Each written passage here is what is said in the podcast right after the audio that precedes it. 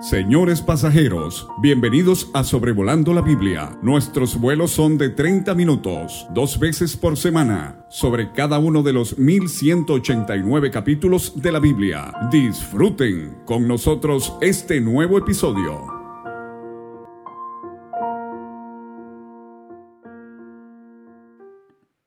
Me complace saludar a todos en el nombre del Señor Jesucristo. Les habla David Alves Padre con el episodio 239 de Sobrevolando la Biblia, comenzando hoy el primer libro de Samuel en el capítulo 1, este miércoles 15 de febrero del 2023. Eh, en nuestras Biblias, eh, Reina Valera 1960, por ejemplo, eh, los dos libros de Samuel eh, son eh, libro 9 y 10 respectivamente en el orden en que los tenemos en nuestra Biblia. O sea, tenemos por delante con los dos libros de Samuel 55 capítulos. Resaltan historias que muchos conocimos desde la niñez en la escuela bíblica dominical por ejemplo, eh, Samuel siendo llevado como niño a quedarse con el sacerdote Elí. Eh, el, episodio eh, de arca cuando es robada por los filisteos y mueren Elí y sus dos hijos. la emocionante, impresionante historia de David y Goliat y luego la, amistad tan estrecha entre David y Jonatán. Y esas historias de David en el desierto como una pulga, eh, se sentía como un pájaro, como perro muerto, huyendo de Saúl. Y, luego la historia que nos asombra de Saúl eh, y la adivina de Endor y ese episodio sumamente solemne cuando eh, Samuel se le aparece a la adivina. Y luego tenemos también eh, la historia eh, tan ah, compasiva de David hacia Mefiboset, lisiado de sus pies, pero a la, a la mesa del rey. Y para teólogos el tremendo capítulo 7 del segundo libro donde Dios hace un pacto con David eh, y le promete que de su descendencia siempre habrá uno sobre el trono. Y tenemos la triste historia del pecado de David con Betsabé y el descalabro que esto trajo a su hogar y la rebelión y la muerte de su hijo Absalón, solamente para mencionar algunos ejemplos. Entonces, ojalá pueda, eh, con la ayuda del Señor y en su voluntad, seguirnos en estos episodios de Sobrevolando la Biblia sobre los dos libros de Samuel. Hay mucha historia, mucha teología y también muchas aplicaciones prácticas para la vida aún en el 2023. Sin embargo, en la Biblia hebrea, eh, esto era eh, un solo libro. Los dos libros de Samuel era un solo libro, que empezaba con el nacimiento de Samuel, eh, siglo XII, 1100 años antes de Cristo, y se extendía hasta casi el final del reinado de David, 970 años antes de Cristo, siglo XI, unos 130 años más o menos. Pero eh, cuando se tradujo la Biblia del hebreo al griego, hace 2300 años, la famosa Septuaginta, por cuestiones eh, posiblemente de lo largo que era el, pergamino. Usted sabe que antes los libros no eran impresos como ahora, eran largos manuscritos que se enrollaban en, forma de pergamino. Y esto fue cuando se dividió eh, en dos el libro. Entonces el primer libro de Samuel va desde el nacimiento de Samuel hasta la muerte de Saúl, eh, capítulo 31, y abarca unos 80 años más o menos. Y el segundo libro de Samuel, con 24 capítulos, es enteramente sobre David y su reinado. Para entonces eh, llevarnos al libro de Reyes, donde tenemos la muerte de David. Pero quiero eh, mencionar algo rápidamente acerca de la nomenclatura de estos libros. usted me va a escuchar decir primero de Samuel y segundo de Samuel. Y quizás está más acostumbrado a decir primera Samuel y segunda Samuel, pero le voy a explicar por qué no debemos decirlo así. Por ser el libro de Samuel, e, esto es una palabra masculina, el libro. Eh, no es como las cartas o las epístolas del Nuevo Testamento, cartas y epístolas son palabras femeninas. Entonces, cuando Pablo escribió dos cartas a los corintios, decimos primera carta a los corintios o abreviándolo primera corintios, porque tiene que ver con carta. Pero aquí estamos con un libro, sustantivo masculino, y el adjetivo, en este caso el numeral, tiene que corresponder con el masculino. Entonces, eh, la manera correcta de pronunciar el nombre del libro es primero de Samuel o segundo de Samuel o primer libro de Samuel o segundo libro de Samuel. Esto nada más a la orilla del camino, un dato que quizás nos ayude a ser más precisos en, citar la Biblia. Pero eh, Samuel eh, es un libro de transición. Vamos a ir desde los jueces hasta la monarquía. Vimos eh, en los libros de jueces y Ruth esta época donde Dios levantó a diferentes libertadores o caudillos para librar y en ciertos casos juzgar a Israel en, la manera en que estamos acostumbrados a, usar esa palabra. Pero eh, de los jueces Ahora nos vamos a ir a la monarquía, o sea, ya no va a haber jueces sobre Israel, pero van a haber reyes. Recuerde que el libro de jueces 21-25 termina con esas palabras, en estos días no había rey en Israel, cada uno hacía lo que bien le parecía.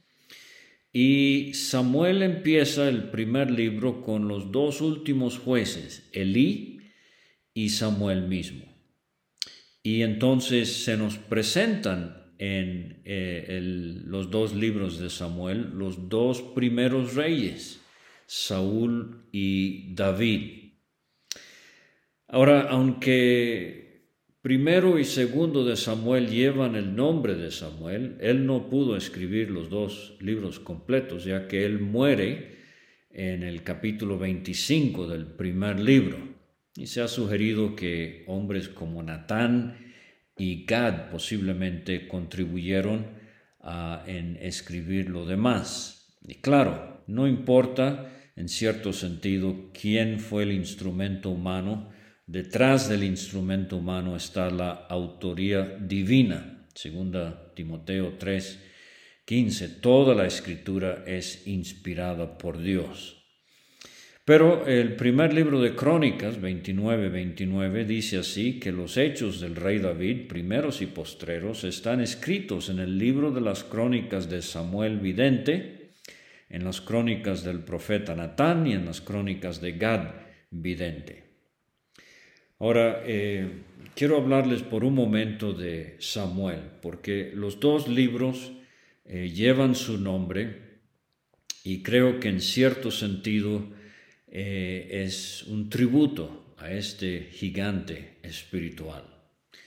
Fue nazareo de por vida, eh, entregado en los primeros años de su vida a Elí y se desenvolvió ah, en una vida ah, de carácter eh, de alto calibre espiritual, eh, no anuló su nazariato como lo hizo Sansón. Más bien en el Salmo 99, 6, Dios dice, Moisés y Aarón entre sus sacerdotes, Samuel entre los que invocaron su nombre, invocaban a Jehová y él les respondía. O sea, un hombre en comunión con Dios, como Moisés y Aarón. Jeremías 15.1, eh, cuando Dios está por derramar su ira sobre eh, su pueblo, le dice a Jeremías, eh, Moisés y Samuel, si se pusieran delante de mí, no estaría mi voluntad con este pueblo. Eh, o sea, era un hombre eh, que vivía en la presencia de Dios. Y se destaca Samuel por su fe. Hebreos 11:32 dice, dice aquel escritor, ¿qué más digo? El tiempo me faltaría contando de Gedeón, Barak, Sansón, Jefté, de David, así como de Samuel y de los profetas. Y usted ha notado la ausencia de Adán en Hebreos 11, la ausencia de Saúl, la ausencia de Salomón, pero el Espíritu Santo menciona a Samuel como un héroe de la fe. Fue el primero en la línea profética. Eh, sabemos que no profetizó Abraham eh, es llamado profeta, Génesis 20, Aarón también, pero ahora estamos hablando de la línea profética ya establecida en la tierra que Dios ha dado como heredad a su pueblo, que constantemente iban a luchar con la rebelión, eh, la frialdad, la apostasía, la idolatría eh, en Israel. Y Pedro dice en Hechos 3:24, él habla de todos los profetas desde Samuel en adelante. O sea que Samuel ah, comienza una línea particular de profetas eh, en la escritura. Y Pablo, en Hechos 3 en Antioquía, él habló de cómo Dios dio jueces hasta el profeta Samuel. Ahora, Samuel es usado por Dios para ungir a Saúl y a David, los primeros dos reyes en Israel. Y Samuel es un hombre de tres oficios. Lo vamos a ver como profeta o vidente, lo vamos a ver como sacerdote ministrando en la casa de Dios y lo vamos a ver ah, como juez.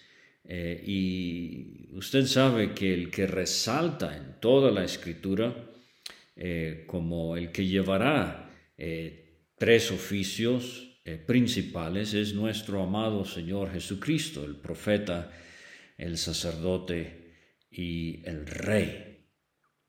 Pero eh, cuando se llevan a cabo los eventos de los libros de Samuel, hay un vacío en cuanto al poderío internacional.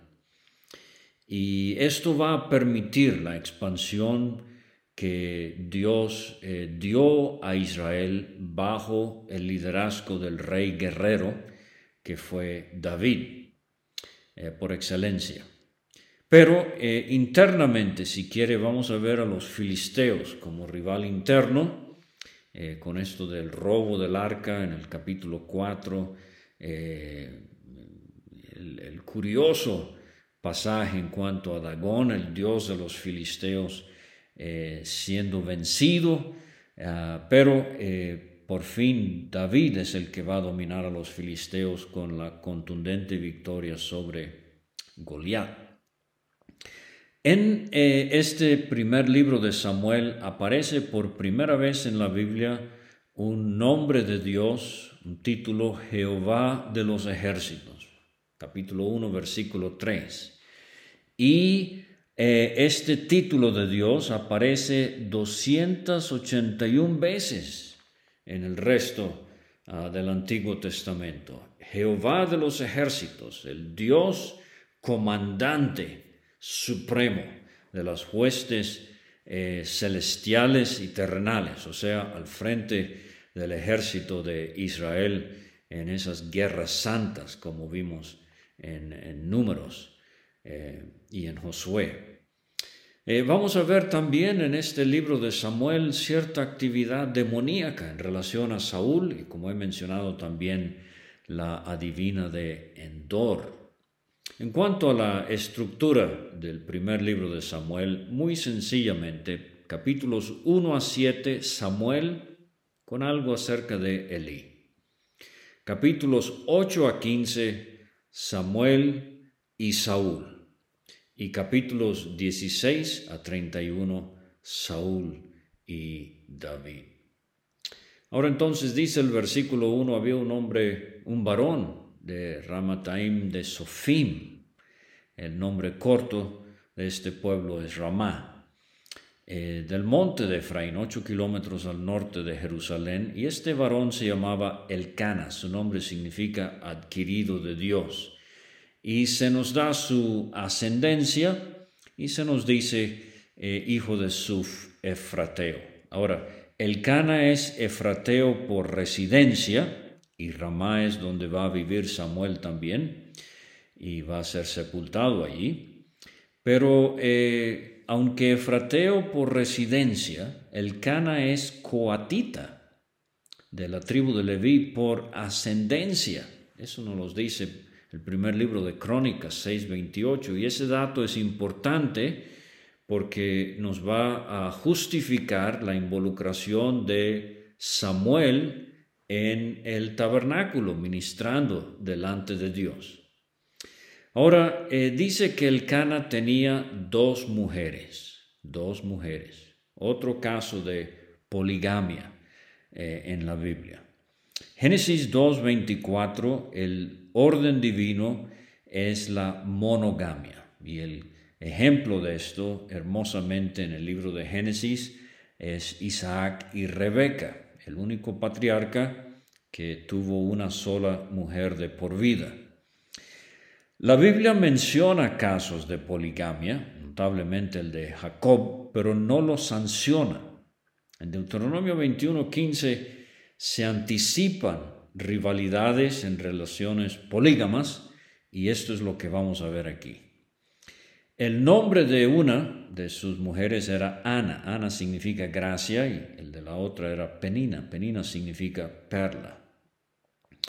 Penina tenía hijos mas Ana no los tenía. Posiblemente el Cana se casó con Ana primero, ella es mencionada en primer lugar, ah, pero al ver que era estéril, parece que entonces posiblemente fue cuando el Cana se casó con Penina.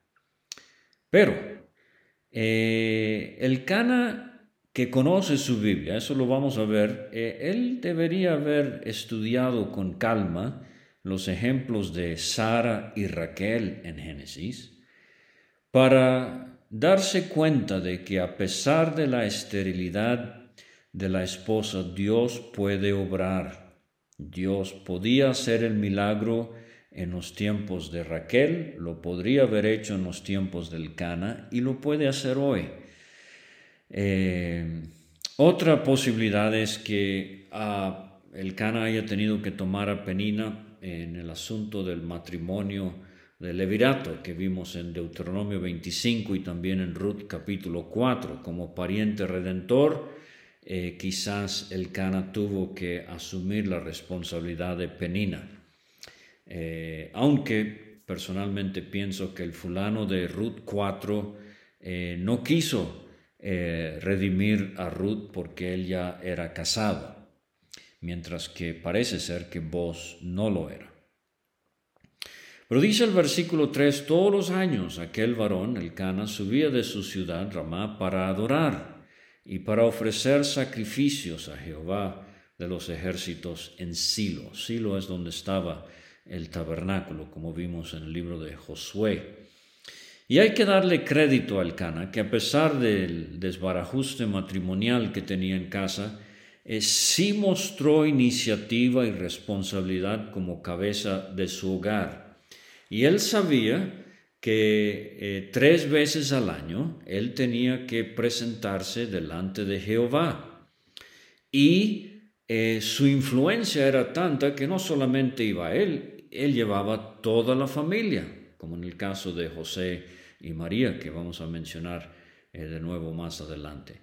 Y se nos dice que en Silo estaban eh, dos hijos de Eli, Ofni y Finés, sacerdotes de Jehová. Parece que no se menciona a Elí, aunque él estaba allí, lo vamos a ver en el capítulo, ah, al final de este capítulo, en el capítulo 3, eh, pero eh, los hijos de, de Elí, hombres perversos que van a morir prematuramente, como veremos en el capítulo 4.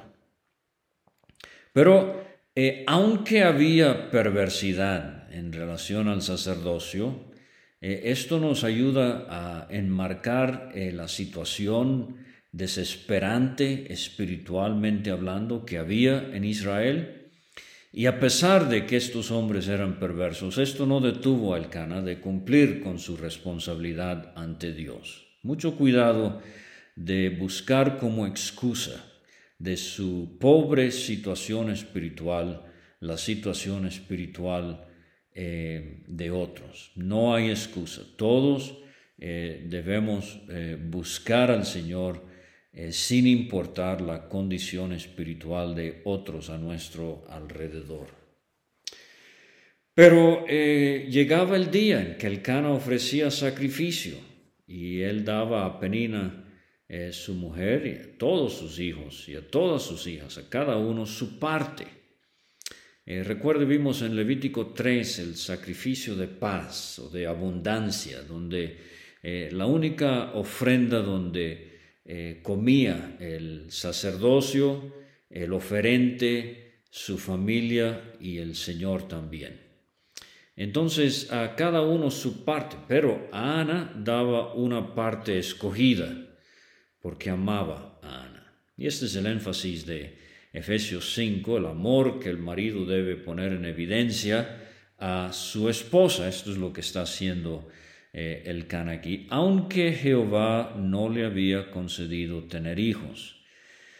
Eh, la voluntad de Dios en el matrimonio y en la maternidad es un tema eh, sumamente importante para nuestras hermanas. Y quisiera decir más, pero no hay tiempo.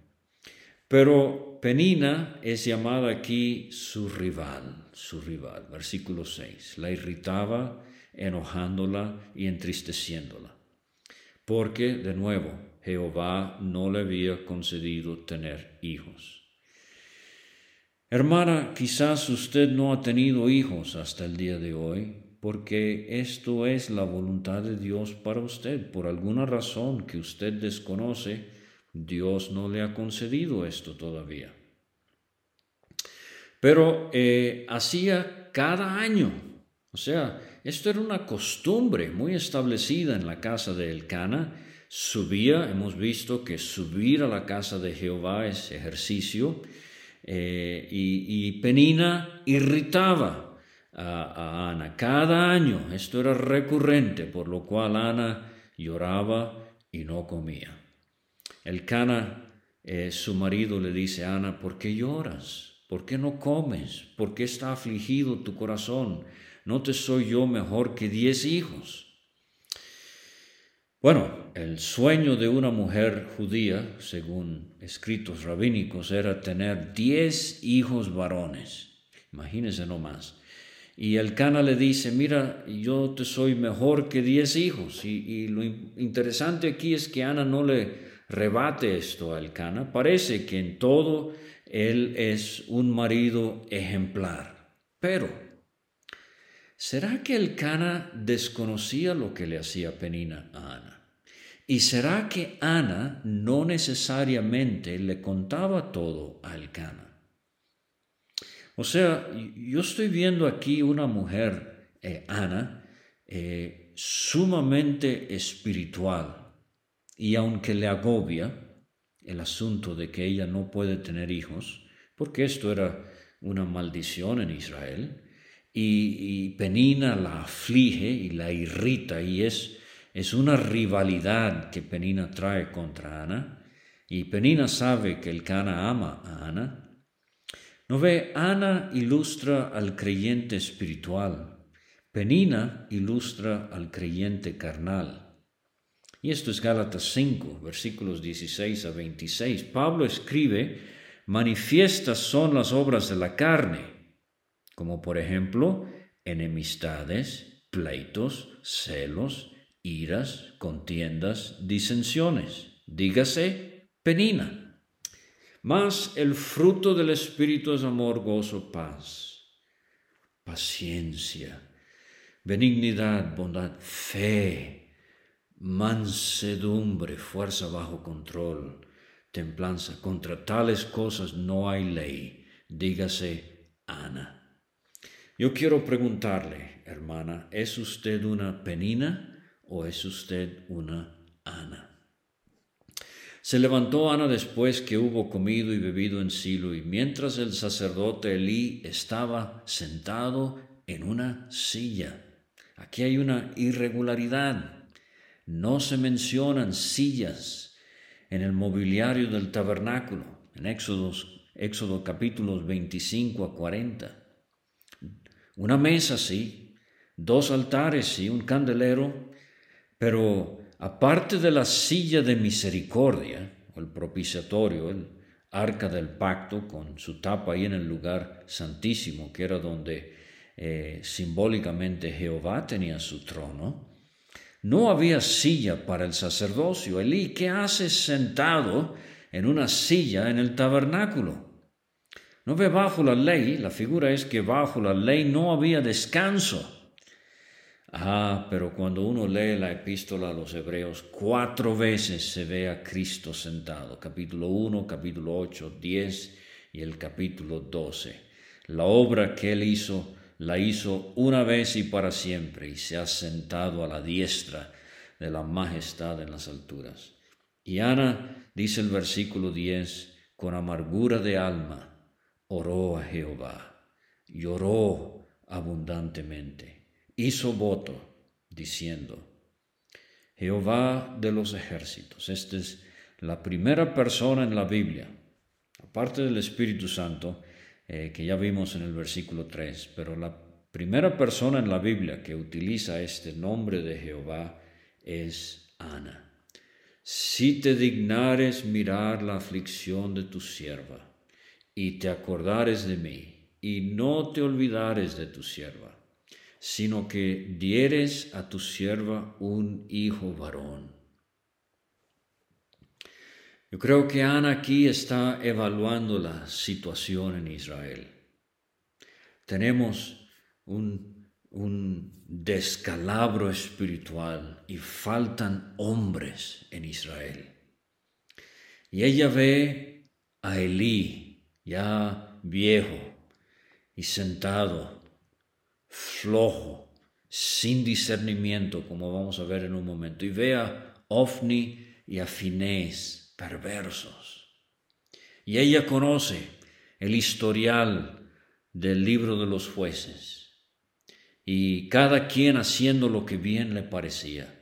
Y el pueblo de Dios necesita a un hombre de Dios Gracias a Dios por las mujeres piadosas, las madres en Israel, pero Israel necesitaba a un hombre y ella le pide a Dios un hijo varón. Hermana, ¿qué le está pidiendo usted al Señor?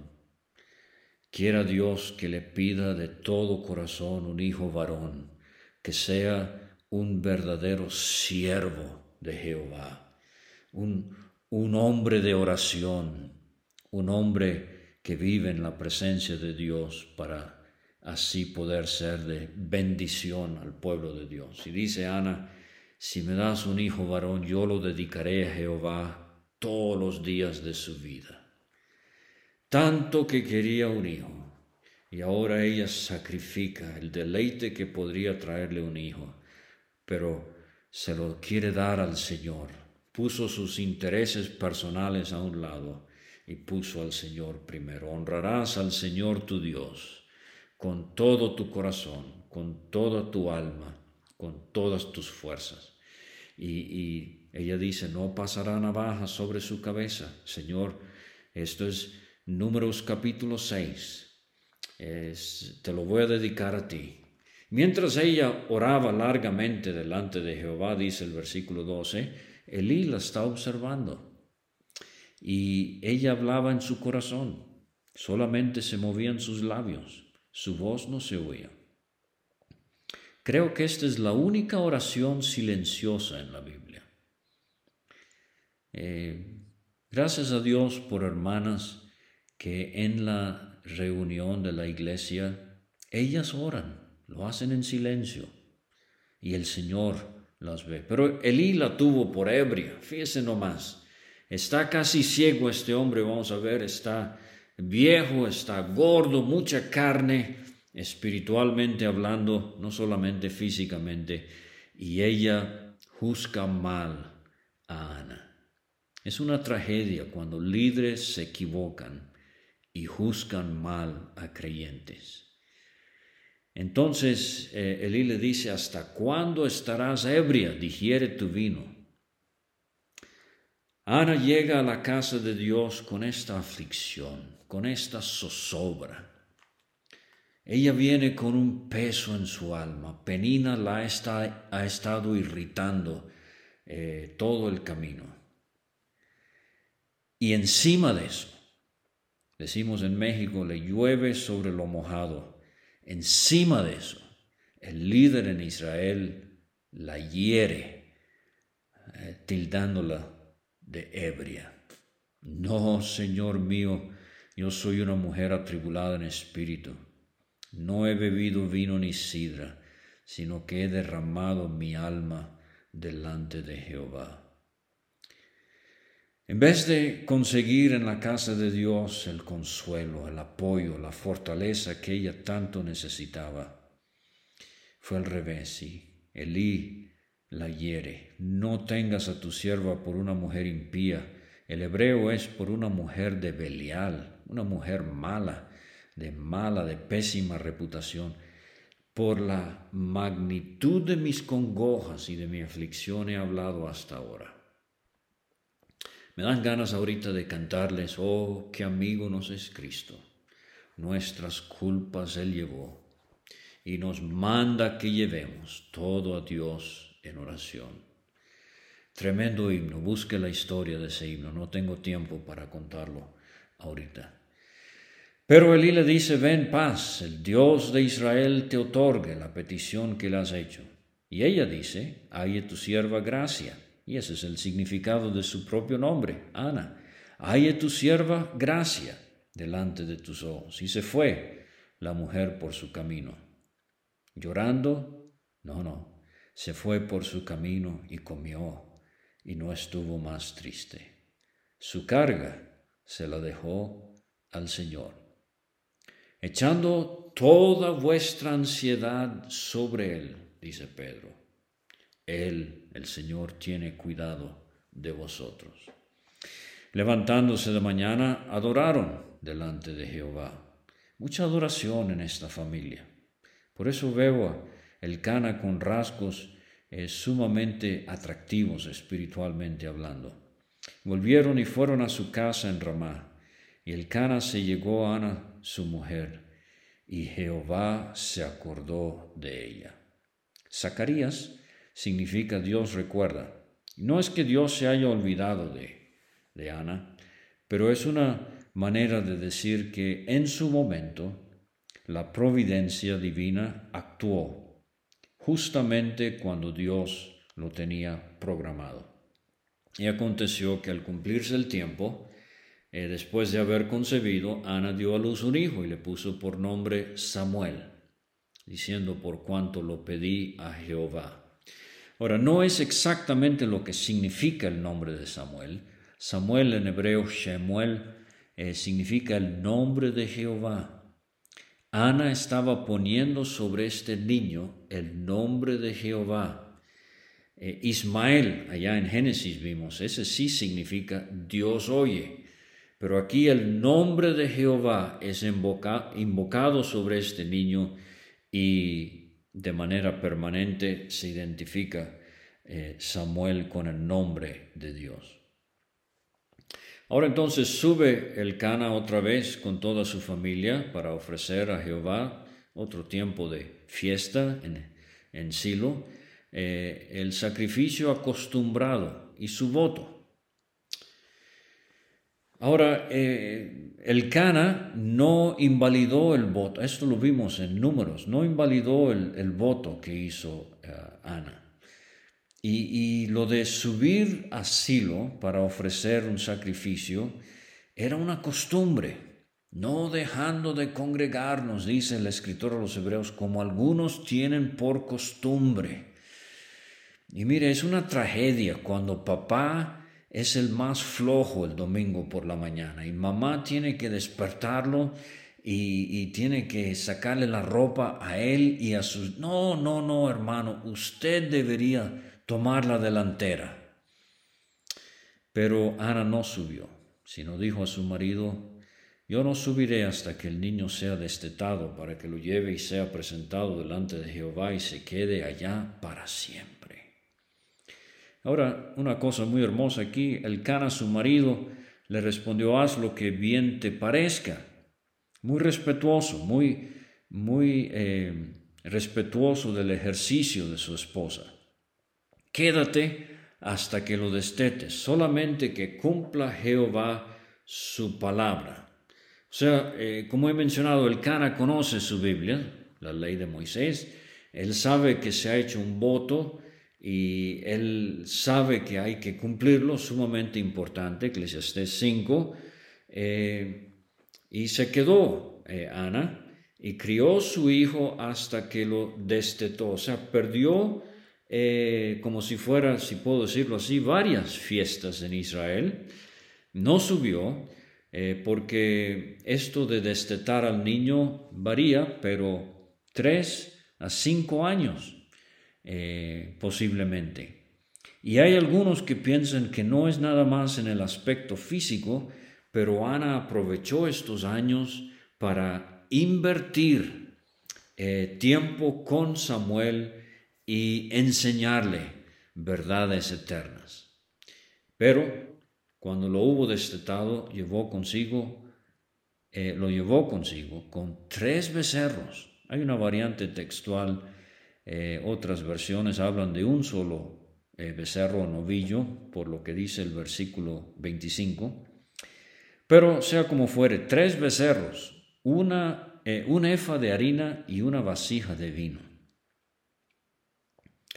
Yo estoy pensando ahorita en otra pareja que subió no a Silo, sino a Jerusalén, no al tabernáculo, sino al templo.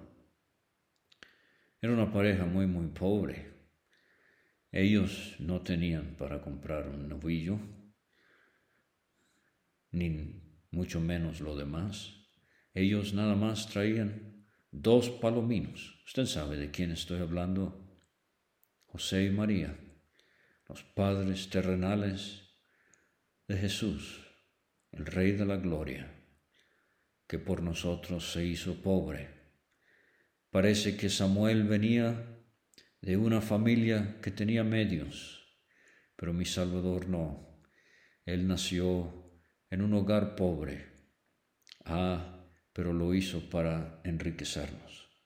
Matando el becerro, trajeron al niño a Eli. Y ella dijo, oh Señor mío, vive tu alma, Señor mío, que yo soy aquella mujer que estuvo aquí, junto a ti, orando a Jehová.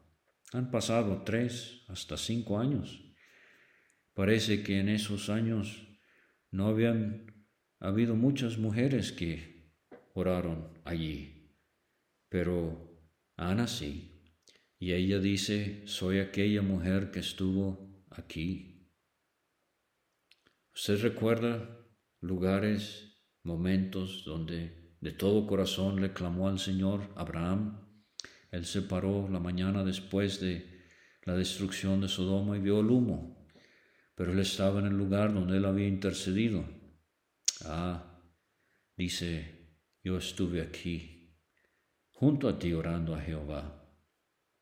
Por este niño oraba y Jehová me dio lo que le pedí. Yo pues lo dedico también a Jehová. Todos los días que viva será de Jehová. ¡Qué sacrificio! Dejar a su propio hijo de unos tres años de edad en manos de hombres que no eran necesariamente muy espirituales, pero Ana se lo estaba dando al Señor. Dios nos ayude a dar lo mejor al Señor y que tengamos el gozo de ver a nuestros hijos viviendo para Él y sirviéndole. Y termina el capítulo y adoró allí a Jehová. Y la versión moderna, por ejemplo, dice, Él adoró allí a Jehová.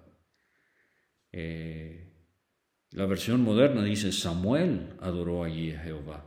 La, rey Jaime, la versión del rey Jaime en inglés, él adoró allí a Jehová. Samuel, tres años de edad. ¿Quién le enseñó a adorar a los tres años de edad? Mamá, tienes mucho trabajo que hacer con esos niños que Dios te ha dado y que Dios te ayude. Muchas gracias por escuchar y nos vemos el sábado, si Dios permite, con el primer libro de Samuel, capítulo 2.